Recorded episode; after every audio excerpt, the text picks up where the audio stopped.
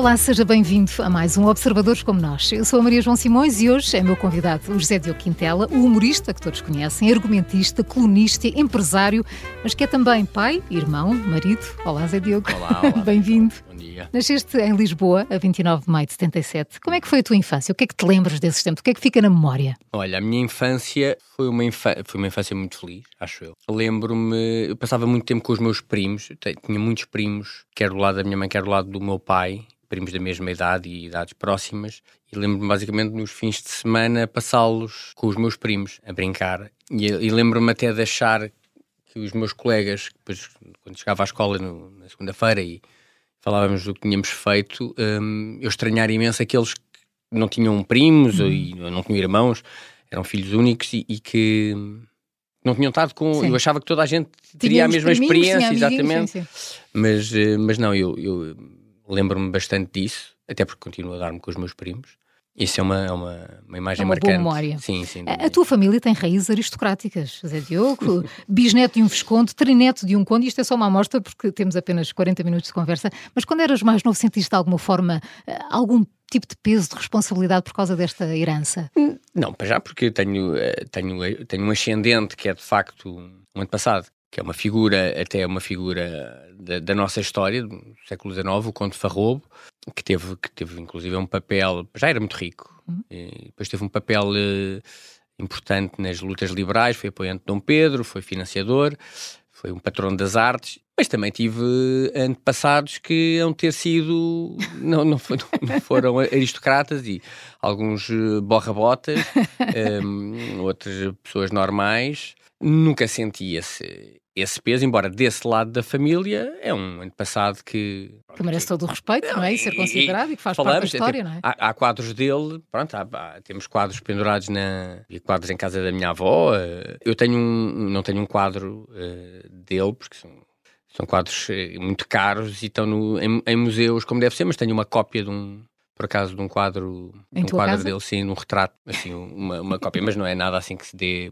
grande importância. Tens dois é uma irmãos. curiosidade. Tenho um irmão e uma irmã, sim. O Manel e a Sofia. Exatamente. São dados ao humor como tu ou isso é só coisa, é coisa única?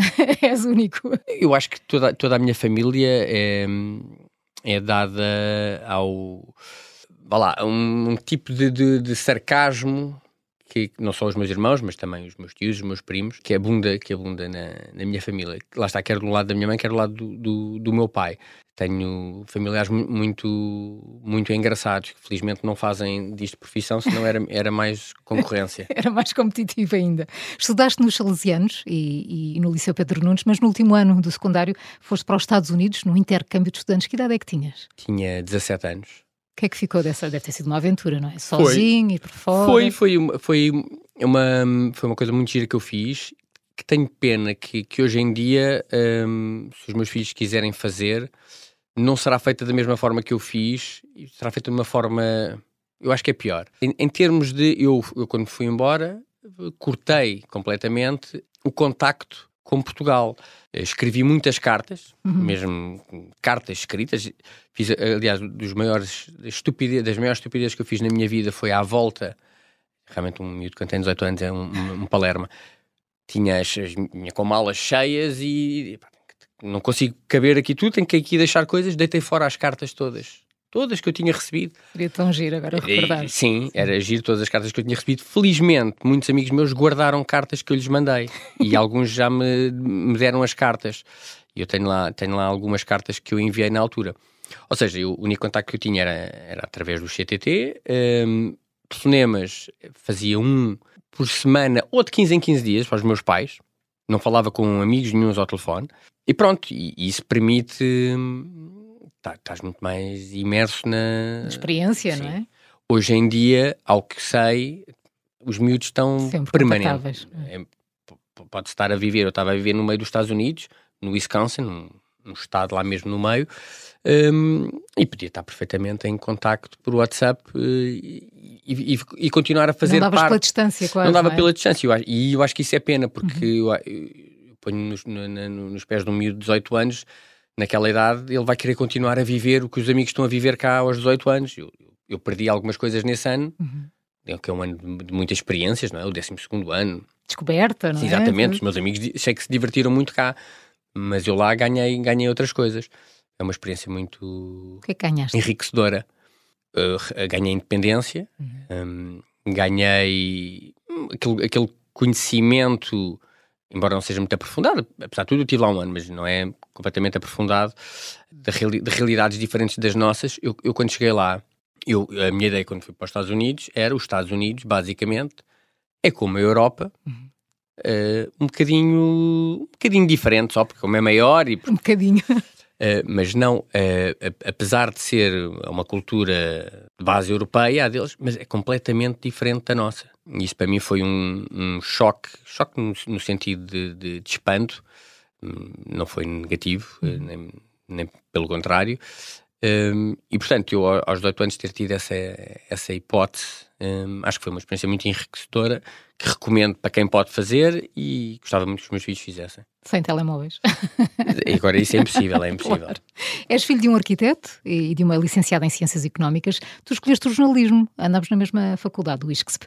O que, é que, o que, é que, te levou para a comunicação social, Diogo? Eu gostava muito de escrever e, e achava que a melhor maneira de, de eu tinha pai 15, 16 anos, escolhi a área de jornalismo na, na escola, eu tive um professor de jornalismo ótimo e eu achava que era a melhor maneira de, de se quer escrever e ganhar a vida nisso, é jornalismo. E, e, e, a minha escolha da universidade, eu quando, quando cheguei dos Estados Unidos, pedi a um amigo meu que estava no mesmo ano que eu, pá, o que é que há aí, o que é que a gente pode escolher de universidades, o que é que há de universidades de jornalismo, e ele, na altura havia uma revista que eu acho que ainda há, que é Fórum Estudante, uhum. com a listagem de todos, os, de todos os cursos, e eu fui ver cursos, uh, universidades de, do Estado uhum. com comunicação social. E, e pronto, o ISCO era uma delas. Entrei, tive lá pouco. Porquê que não acabaste? Eu não acabei porque, entretanto, comecei a trabalhar. Eu, eu às tantas eh, desencantei-me um bocadinho do, do curso. Não sei qual foi a tua experiência, mas eu. Muito teoria, pouca muito, prática. Muita teoria, aliás, muito afastado do uhum. jornalismo. Aquilo era muito mais virado para, para a comunicação. Sim, sim, sim. E, eu fiz, fiz os dois primeiros anos bem e depois veio a Expo 98 e eu arranjei um emprego na Expo 98. A fazer o quê? A fazer um, assistente de protocolo. No fundo era como é, é, é um, hospedeiros e hospedeiras que andavam, mas, mas especificamente para, um, para visitas oficiais. Portanto, sempre que vinha cá um primeiro-ministro ou um, um, presidente, eh, são, necessários, são necessários esses jovenzinhos uhum. para ir à frente, uhum. para, para tratar tudo, está tudo limpo. E, e, era isso que eu fazia. E isso ocupou-me, não dava para. Quer dizer, não dava. Foi o que eu disse. Se eu fosse, se eu fosse, se eu fosse um jovem próprio. diligente, tinha conseguido uh, terminar esse. Exatamente. Mas, mas eh, não, eu disse: não, agora estou a trabalhar, estou a trabalhar. E depois no ano seguinte, e já estava com, a perder bastante o interesse no curso, tive a oportunidade de. Primeiro fiz um, fiz um curso de, de escrita humorística nas produções fictícias. Uhum. Isto tudo começou porque uma, eu descobri que não, não, era, não ia ser no jornalismo e eu gostava muito de escrever, um, fazer rir. Eu, toda a minha vida, tudo que eu escrevi era sempre para, para rir. A coisa que eu, que eu no outro dia estava a, a conversar com, com um amigo meu e a, a lembrar-me que hum, o que eu gostava mais nas aulas de português já nas aulas todas era português e depois dentro do português era uh, composições e escrever sempre, de, fosse qual fosse o tema, uma maneira de, de, de, tornar aquilo engraçado e fazer as pessoas rirem. Era uh, as primeiras reações, fazer a turma rir. Eu sempre gostei muito disso e quando estive nos Estados Unidos, por acaso uma coisa engraçada foi os Estados Unidos, agora em Portugal também há, mas os Estados Unidos é a televisão a, a toda a hora uma data de séries, sitcoms, hum. está sempre a dar, sempre a dar e eu vi, vi, vi uma espécie de um curso intensivo de sitcoms. Eu estava lá no ano em que estreou o Friend, apanhei o Uau. início do Friend, do fenómeno. O Seinfeld também estava, estava para aí na terceira ou quarta época e também o apanhei lá. E eu lembro-me de achar com, com bastante cagança adolescente, eu conseguia escrever isto. Eu conseguia fazer isto. Não, não digo o Friends ou o Seinfeld, que é o topo, mas uma data de séries que eu via. E pronto, e então, depois, quando, quando aquela parte do, do curso já, já me estava um bocado a fartar. Viraste para a escrita criativa. Ma mandei umas coisas para as produções fictícias, que era que eu sabia que escreviam para o Herman e era o único sítio em Portugal onde isso acontecia. Uhum. Primeiro não me disseram nada, depois eu, eu, eu, insisti e o Nuno Artur Silva então disse: Ok, tenho aqui os teus textos, ok, sim senhor. Faz uns textos como se fosse então coisas para nós, como se fosse um texto para a Maria Rueff ou contra-informação, já, já nem me lembro o que, é que era. Ah, também o, havia o, eles escreviam na altura o a Conversa da Treta. Conversa da Treta. Pronto, eu escrevi qualquer coisa e, ele, e o Nuno Artur convidou-me então para fazer um, uns cursos, um curso de escrita uh, humorística e depois não havia nada para fazer lá, não havia projetos. Ele disse: não, não, não, não, temos sítio para, para ti, mas, mas temos o teu contacto, se for preciso. Um, e entretanto, uh, umas pessoas que se tornaram meus, meus amigos, que eram o, o Carlos Quevedo e o Luís Pedro Nunes, estavam a montar uma equipa para fazer um. No fundo, aquilo era um site de notícias humorísticas, uma espécie de inimigo público, a Van la Lettre, e contactaram o Nuno Artur Silva, e o Nuno Artur Silva deu o meu contacto e eu fui, fui trabalhar com eles. Aquilo depois nunca foi para o ar, porque a empresa não era a empresa deles, era uma empresa grande, queria fazer um uhum. portal. Uhum. Na altura estava na moda os portais. Pois estava. Foi no ano 2000 e aquilo depois não deu nada, mas eu entretanto estive a trabalhar com eles e também aprendi bastante com eles. Quando aquilo acaba, o Nuno Artur Silva então sim diz, olha, temos aqui uma coisa para fazer, que era o programa da Maria, e foi então que eu comecei a trabalhar na, na, nas produções fictícias. E nessa altura já não olhei para trás e disse aos meus pais: o, nunca mais O curso, o curso vai ter que ficar em stand-by. O meu pai, de vez em quando, ainda me dizia: tudo, ah, pá, precisas de fazer o curso tal. Imagina que precisas ir um, um emprego na caixa. Não sei porque o meu pai tinha uma coisa com o emprego na, na a caixa já é seguro, é como é seguro, é era, um, era um grande empregador. O meu pai também, antes de acabar o curso de, de arquitetura, trabalhou na caixa. E, portanto, para ele era, imagina que isso aí do, da comédia não dá em nada e, e atenção, ele tinha razão. É uma estupidez eu não ter acabado o curso, principalmente porque me falta, sei lá, falta-me o equivalente a um ano. Mas depois aquilo, isto... Já não fazia sentido. Não fazia sentido. Diogo, em 2003 formas o Gato Fedorento, com o Tiago Dores, o Miguel Góis e o Ricardo Aruz Pereira. Não há quem não conheça e que não, não recorde as piadas. Tens saudades desses tempos?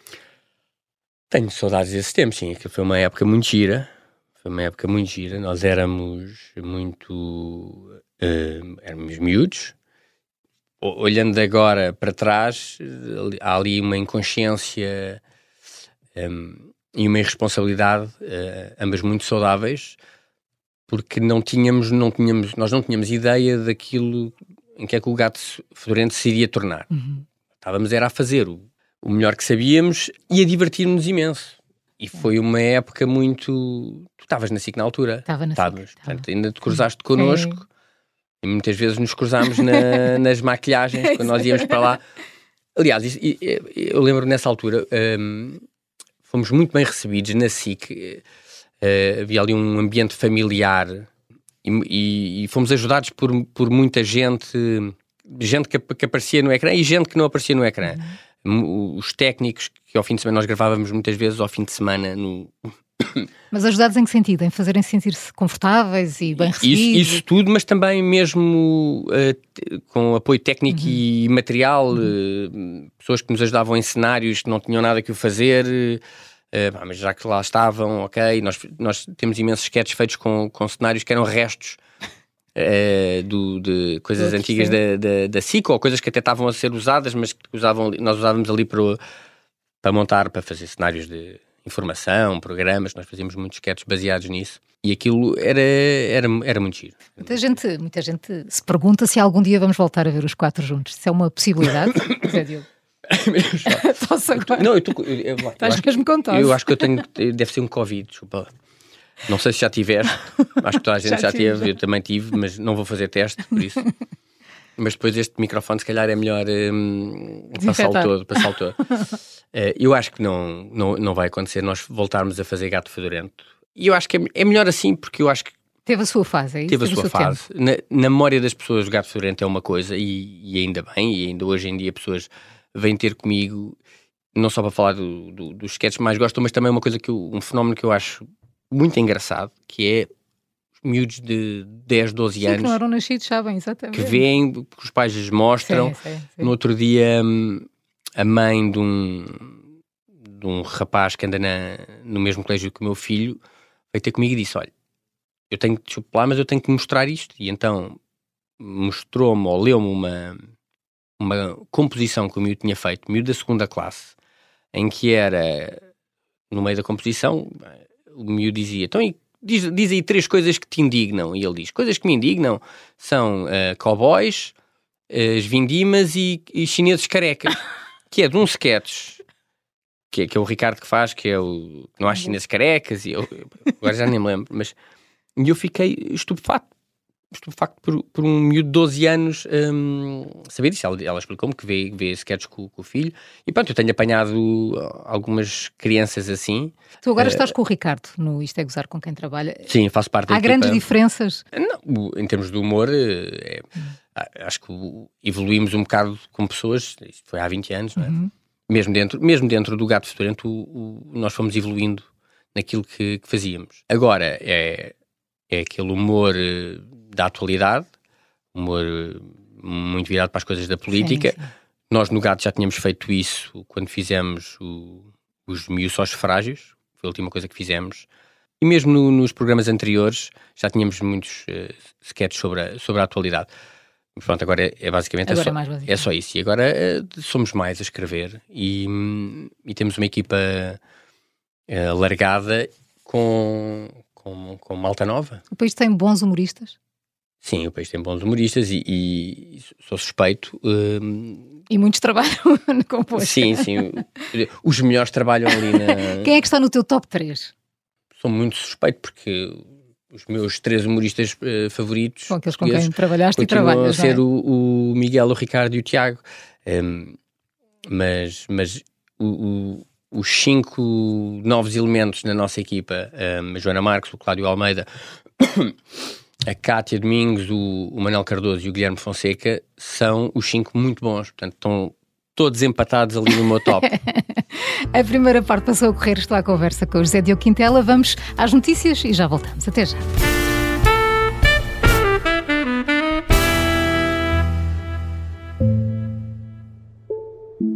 Pensa-se logo desde o primeiro dia.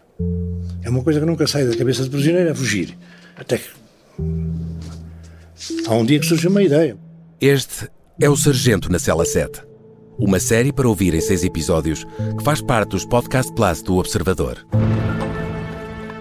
Para fazer uma chave de um cadeado ideal, que é uma aquelas chaves normais, sem facas, sem limas, sem nada. É preciso ter paciência, é preciso estar preso. Episódio 4. Em fuga pela selva. Para descer o desnível havia uma liana enorme, não havia outra maneira de descer, encurtar caminho. Quando pôs os pés lá embaixo, o que é que há? Bicharada tudo a mexer, a mexer, pareciam centopeias, tudo aquele, aquele burrinho, tudo, tudo a mexer. António Lobato foi o português que mais tempo esteve em cativeiro na Guerra de África. Sete anos e meio. Pode acompanhar todas as semanas no site do Observador ou nas plataformas de podcast. Um novo episódio a cada terça-feira. Os Podcast Plus do Observador têm o apoio da Onda Automóveis.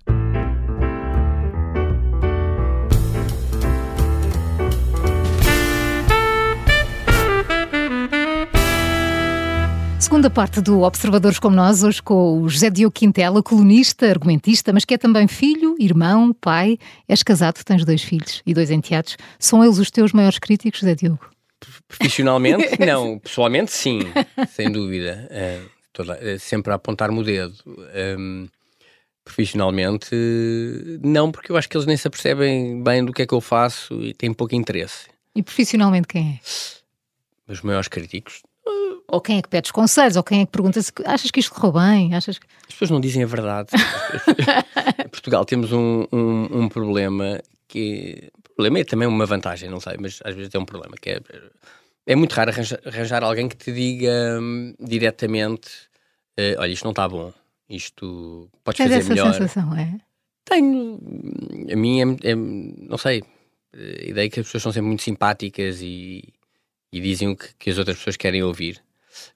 Acho que tem a ver com a nossa cultura. Hum. Mas tu também és assim se te pedirem. Sim, sou completamente. Não, eu digo, eu digo, digo ai não, estava tá ótimo, está ótimo. Tá é, é preciso muito para eu, para eu criticar. Eu, atenção, é um, é um defeito, porque as pessoas deviam. Se as pessoas fossem mais diretas e. Éramos todos um bocadinho melhores naquilo que fazemos, não é? Porque sim, sim, aperfeiçoar-se. Mas, mas lá está mas as pessoas depois melindram-se muito. Claro, sim. O... Tens de pensar na forma como vais Exatamente. dizer. Na, na, tua vida privada, com a família, entre amigos, também és de fazer piadas ou e... Acho que o, o, o fazer piadas e o, e o, tentar eh, muitas vezes aliviar a, a, algumas situações mais tensas, tentar aliviá-las com, com humor é uma... Acho que faz parte da minha, da minha personalidade desde, desde sempre. Tento fazê-lo também. Tento fazê-lo não, é, sai-me naturalmente. Mas dou por mim na, em, em, família muitas vezes a ser, pelo contrário, mais uh, resingão e sério, principalmente quando é coisas, coisas com os miúdos. Uhum. Porque não, não quero muitas vezes recompensar a parvoíce deles com, com o riso embora acho que esteja, esteja a melhorar. Eh, gostas de ver na televisão? Ou o que vai para o ar vai e tu segues em frente e não vês? Agora aparece pouco na, na, na, na televisão. Uh, não, não é não, não gostar ou desgostar. Eu tenho, tenho noção que eu tenho cara de parvo. tenho, cara de parvo, sou um caixa de óculos e eu toda, toda a vida embirrei com pessoas que usam óculos apesar de eu usar óculos desde os 5 anos, eu acho sempre que pessoas com óculos têm cara de parvo. Eu simpatizo muito com pessoas que têm. Pois há ali uma, uma sim, ligação. Sim, sim, eu, eu, eu olho e digo, pá, eu, eu, eu sei, eu, eu, sei o que é que tu estás a passar. e portanto, eu, eu percebo, eu sei que as pessoas com cara de nabo é um, têm, desenvolvem traços de personalidade para ultrapassar, para ultrapassar essa cara de nabice. Foi e, o teu caso? Eu acho que sim. É, são, tornam-se mais fanfarronas para. Espera aí, cara Uh, parvo só tenho cara. Que aliás é uma, uma coisa, uma vez uma crítica que me fizeram. Crítica não, é um elogio que eu vou pôr na minha. Vou pedir para pôr na minha, na minha pedra tumular. Que é uma vez um tipo, a propósito, eu escrevi umas crónicas na bola, e uma vez um tipo do Benfica. Num, num, que é sportinguista, eu sporting, dizer, sim. sim. Mas ele num, num, num, blog ou num site uh, benfiquista disse: atenção a este Quintela, ele de parvo só tem a cara. e eu vou querer pôr Aqui já José Diogo Quintela, de parvo só tinha a cara. Pronto, e, e, portanto eu tenho noção da cara de parvo que tenho e, e já me habituei, vejo, vejo, na televisão, lá está. Tu perdeste muito peso. Muita gente na altura, quando apareceste, Mas comentou... primeiro ganhei muito peso. Primeiro ganhaste e depois perdeste. Mas foi pela tua saúde ou por uma questão também da tua imagem? Ou tudo Não, junto? Pela, pela, pela, pela, imagem dava mais jeito de ser gordo.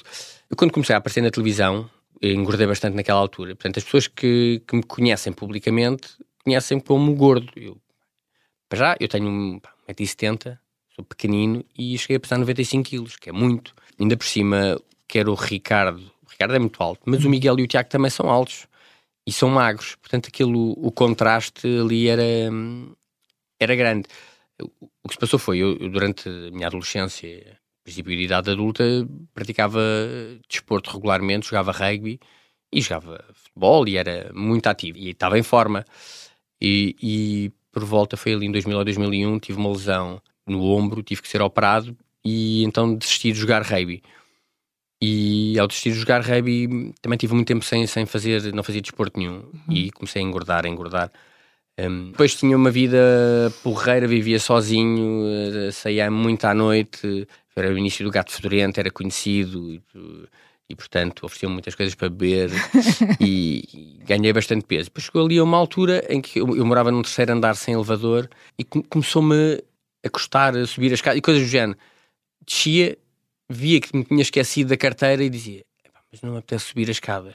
Quando isso aconteceu, eu disse, nem 30 anos tens e parece um velho. E deu-me ali um clique e voltei. E foi a partir daí? Sim, e voltaste ao desporto? Sim, comecei a fazer ginásio, comecei a voltar a jogar futebol com os meus amigos e comecei paulatinamente a ter uma melhor alimentação, que só comia porcaria. E depois, quando me casei, normalmente as pessoas quando casam Engordam? a tendência a engordar, é. eu foi. Não, porque comecei a, comecei a ter refeições a horas certas, boa, boa alimentação, hum. porque a minha mulher uh, exigia e porque uh, a minha mulher já tinha dois filhos e os, os miúdos têm que comer bem e portanto... Foi mais um incentivo, Foi é? mais um incentivo e eu em, em 5 anos perdi logo pai, 15 quilos. A, a, tua mãe é também empresária. Foi por esta, esta ligação que te resolveste aventurar no mundo dos negócios com a padaria portuguesa?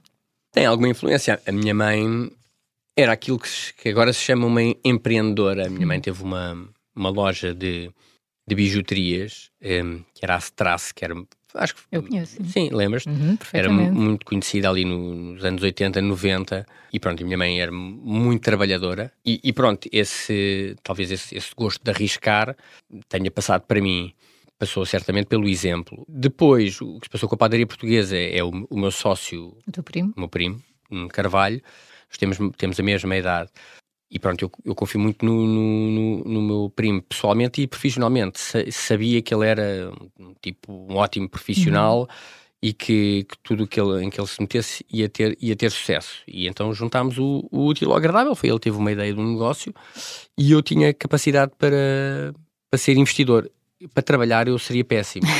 Quer dizer, seria péssimo. Hum, eu não tenho jeito para negócios. Não, não, isso não sei. Agora, tinha eh, aquela oportunidade Uhum. hum, e então juntámos, juntámos a... Quando, quando viste o negócio envolvido em algumas polémicas, aí pensaste, pá, porquê é que eu meti nisto? Não, não, não, não, porque uh, polémicas não. Também já estive envolvido em algumas e, e- e já estou há muitos anos Neste meio, no é? meio em que, em que, em que, Em que em que apareço. Sim, sim. Hum, portanto, não foi nada assim que me. Até porque eu sei que tudo que sei por experi- por experiência própria e por ver outros também, eh, tudo passa. O meu provérbio favorito da língua portuguesa é os cães ladram e a caravana passa. Que é verdade. eh, portanto, a caravana há de continuar a andar. Há quase 20 anos que escreves artigos de opinião em jornais, começaste no Independente em 2004, passaste pelo Público, Rei da Manhã, A Bola, que falavas há pouco. São muitos anos, muitas crónicas, algumas delas polémicas. Houve alguma que, que te tenha marcado? E não necessariamente pela, pela negativa. Escrevi várias sobre, sobre futebol. Houve, hum, na altura da bola, aquilo depois aqueceu um bocadinho. Falava-se muito na altura do, do apito dourado, do Porto, aquele caso dos árbitros. Eu estava muito envolvido nisso. Estava, hum, na altura ligava imenso. Eh, tinha uma, uma ingenuidade, achava que não, que, que o Porto ia ser condenado, iam para a terceira divisão, iam tirar títulos que iam até parar ao Sporting. Se fosse acontecer. Eram transferidos. Sim, sim, sim. Bem, percebi que isso nunca, nunca vai acontecer, da mesma maneira como descubra-se o que se descobrir agora com o Benfica, e parece-me que há coisas até bastante graves, mas eu já nem sequer estou muito investido nisso, nem, nem, como não, nem escrevo para, para crónicas de, de futebol, mas parece-me que não vai, não vai acontecer nada. Infelizmente aqui no- em Portugal nunca O futebol suscita acontece mais nada. reações do que a política. Suscita algumas e na, e na altura o que eu te ia dizer eu escrevi uma crónica sobre o Porto e o ah falava sobre os as escutas do apito dourado. Aliás sobre temas do apito dourado e o Pinto da Costa anunciou num, lá num discurso que me ia, que me ia processar. E tem, tem graça porque passado uma semana ou duas até parece que foi de propósito puseram lembras quando puseram no YouTube as escutas todas do Sim, Porto. e aquilo de que nós que se falava, que já se tinha li- lido, porque havia transcrições que já era grave, as pessoas tiveram acesso e ouviram, e aquilo então foi, e eu estou convencido ainda hoje que, que uma das razões que, que levou Porto a não, a não me processar hum, teve que ver com isso, a partir do momento em que aquilo aparece. E, Os argumentos. Exatamente, e eu na altura de- disse, querem ver que eu ainda, com isto tudo do apito dourado, ainda vou ser o único a ser, eh, a ser condenado Exato. Por causa de uma coisa que do apito dourado. Portanto, essa, essa crónica. Tu costumas ler os comentários? Não, Não. não, não, não, costumo ler. Até porque, das vezes que eu vou ler, eu acho que muitas vezes os comentários não são sobre. Aquilo que eu, que eu, que eu me apercebi é que eh, as caixas de comentários rapidamente se transformam num campo de batalha entre, Entre entre as pessoas. Já nem, já nem é sobre o tema da crónica. Começa por ser e depois Sim, começam ali. Depois começam. Vê-se que a gente que já lá está, que já, conhece, já se conhece. E pronto, agora é aqui que vamos andar à, à luta, ok? Eh, Mas e- aqueles que lês, ficas a pensar naquilo, ficas a remoer ou lês e segues em Eh, não, frente, não, não. dás Na, altura, na altura, sobre essa crónica, acho que. eh, e, e provavelmente minha culpa, porque não, não, não estava bem explícito aquilo que eu queria dizer, mas, mas pronto, é para a próxima, para a próxima tento escrever com mais, mais clareza. Eh, mas na altura, na altura teve. eu tinha feito, fazia anúncios para multióticas e. Lembro-me bem desse anúncio. Sim, e, e pronto, aí é que se vê bem a cara de parvo que eu tenho. e está sempre assim, com um sorriso falso. E, e aquilo aconteceu ali no, no meio do, do, do ano em que eu estava, era a cara da Multióticas e recebi um, um telefonema. Coitado, eu- eu, percebo da, da marca, nervosos, achavam que aquilo podia ser, podia ser hum, prejudicial, para, para, para a maqui, para, para a marca. E eu nem me tinha percebido bem da dimensão, porque foi um fim de semana que eu- estava, não estava cá, estava em Londres. E portanto chego, uh, aterro lá em Londres e começo a receber mensagens e, e era deles e eles ligam-me e dizem, "É Diogo, e passou-se isto e tal, e o que é que vai fazer? Eu disse, eu não vou fazer nada. Fazer como? Escrever, antes- agora para a semana vou escrever- voltar a escrever crónicas sobre outro tema. Não sei, se vocês também não fazia nada, não dizia nada.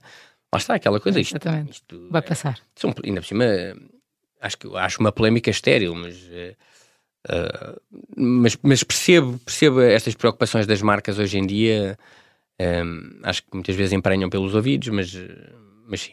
A verdade é que hoje em dia eh, lá estão. Se calhar é por causa disso, está lá a dona do Lourdes agora. Não, mas, mas eu depois ainda fiz, ainda fiz mais um ano de, de anúncios com eles.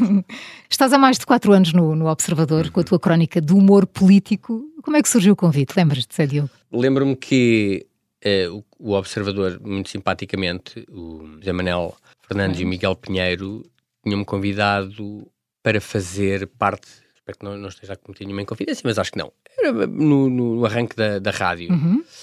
Mas eu tenho um problema. É um problema meu de, de, de aparecer. Não gosto. Depois daquele, daquele fenómeno gato fedorento, hum, não sei porquê, mas desenvolvi uma, uma, uma resistência a aparecer, mesmo que sem a ficaste, imagem. ficaste cansado?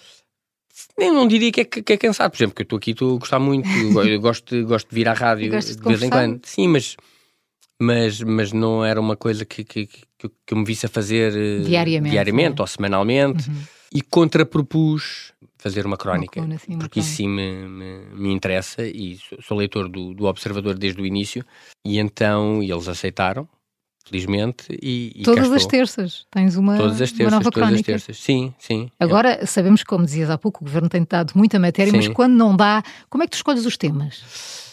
Bom, Eh, tem que haver, não é? Porque há muita coisa interessante, se calhar, por Ah, falar, mas Às vezes não há nada. Às vezes não há nada. Às vezes. enfim, há ali a silly season, não é? Sim, mas basicamente abres os jornais e, e Há há, sempre sempre um, há sempre um tema. E, principalmente, já são. Há, há muitos anos que eu, que, eu, que eu escrevo e uma pessoa desenvolve umas, umas ferramentas que te permitem, mesmo que não seja, mesmo não seja um tema imediato, ou mesmo que não, não, não te sintas particularmente eh, inspirado ou com vontade, mas eh, é, um- é uma espécie de um truque. Mas tu escolhes por ti aquilo que te entusiasma, que te, que te desperta interesse, ou por aquilo que achas que vai resultar e que vai funcionar e que as pessoas querem ler? É um- ou, ou as duas coisas. Há, há- há coisas, há coisas que me, que me, que me interessam a mim, há, há- coisas, há temas que que eu depois que eu percebo até por, por- pelas reações dos meus amigos, porque é que foste escrever sobre isto, que são coisas que, que, que eu é que dou, dou mais atenção, sim. Eh, mas há, há, outra, há outras vezes em que eu sinto que este tema está muito, está muito na ordem do dia e, e não falar dele Seria estranho. é estranho, é estranho. Às vezes o que acontece é eu também só escrevo uma vez por semana, é tenho que optar e se calhar há dois bons temas ou dois temas que, que merecem hum, eu opto pelo mais fácil normalmente. E sobre que matérias não gostas mesmo de opinar? O que te deixa mais desconfortável ou que não te interessa mesmo?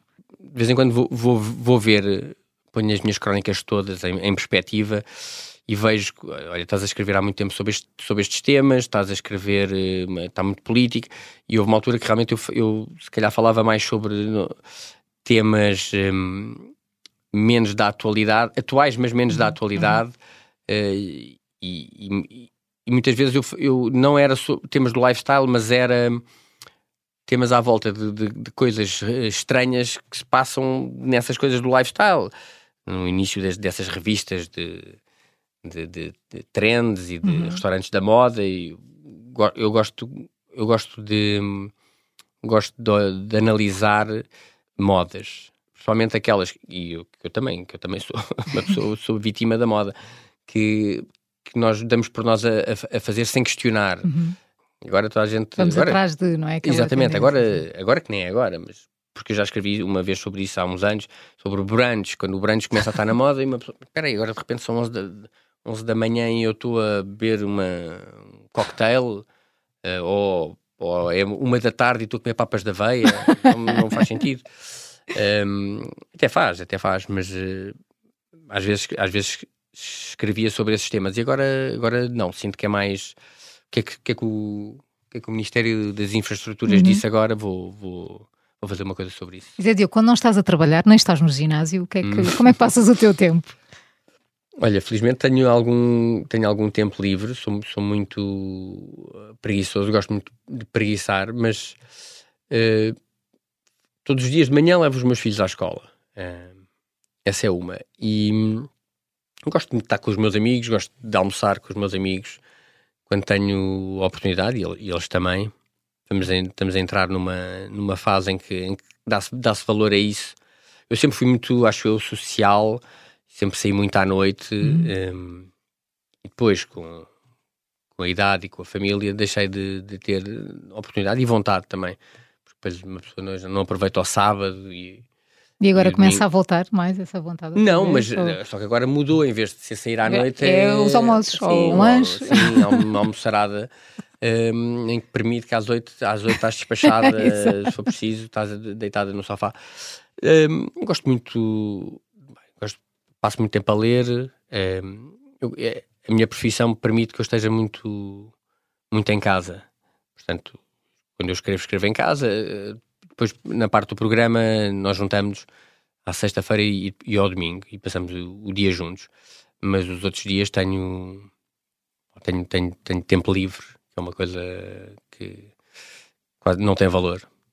Mas devia ter. Não é? Pois, não, não, sim, ah, sim, sim, sim. Mas... Um, Zé Diogo, televisão, jornais, um, o que é que ainda está na tua lista do por realizar?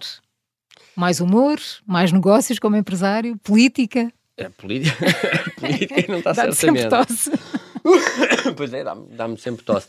Um, não, política não. Uh, mais negócios, eu, é assim, eu, a minha sorte com os negócios, e não, felizmente não foi só a padaria, é eu ter amigos que são. Tenho grandes amigos em quem eu confio a 100%, que são grandes uh, empreendedores e, e homens de negócio. E e eu, ao longo do tempo, consegui fazer uh, investimentos com eles. Portanto, eu tenho, so eu tenho muita sorte uhum.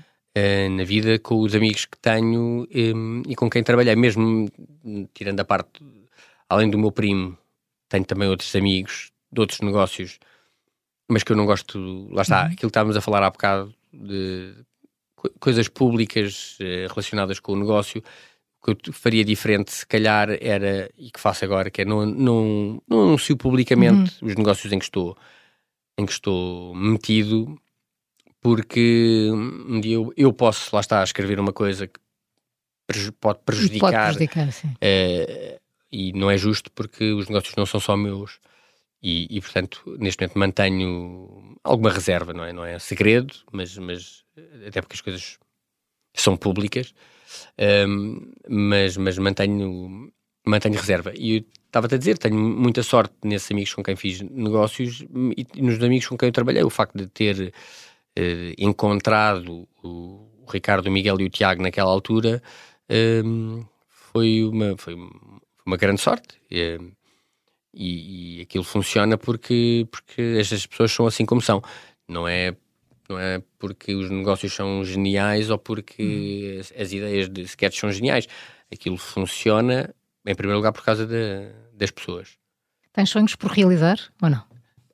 Os, os sonhos profissionais tenho-os eh, assim sob a superfície para não, para não contar, para não, não, não é não dar, nem dar azar, não é não dar azar, eu não acredito em azar, uh, mas uh, para não pôr uma pressão em, demasiada em mim próprio. Uhum. Porque uma pessoa diz, eu acho que um dia eu deveria fazer, ainda vou fazer isso, e depois começa a sentir uma ansiedade, uma ansiedade e não, não, acho que não, não, vale a pena colocar-me essa, essa carga.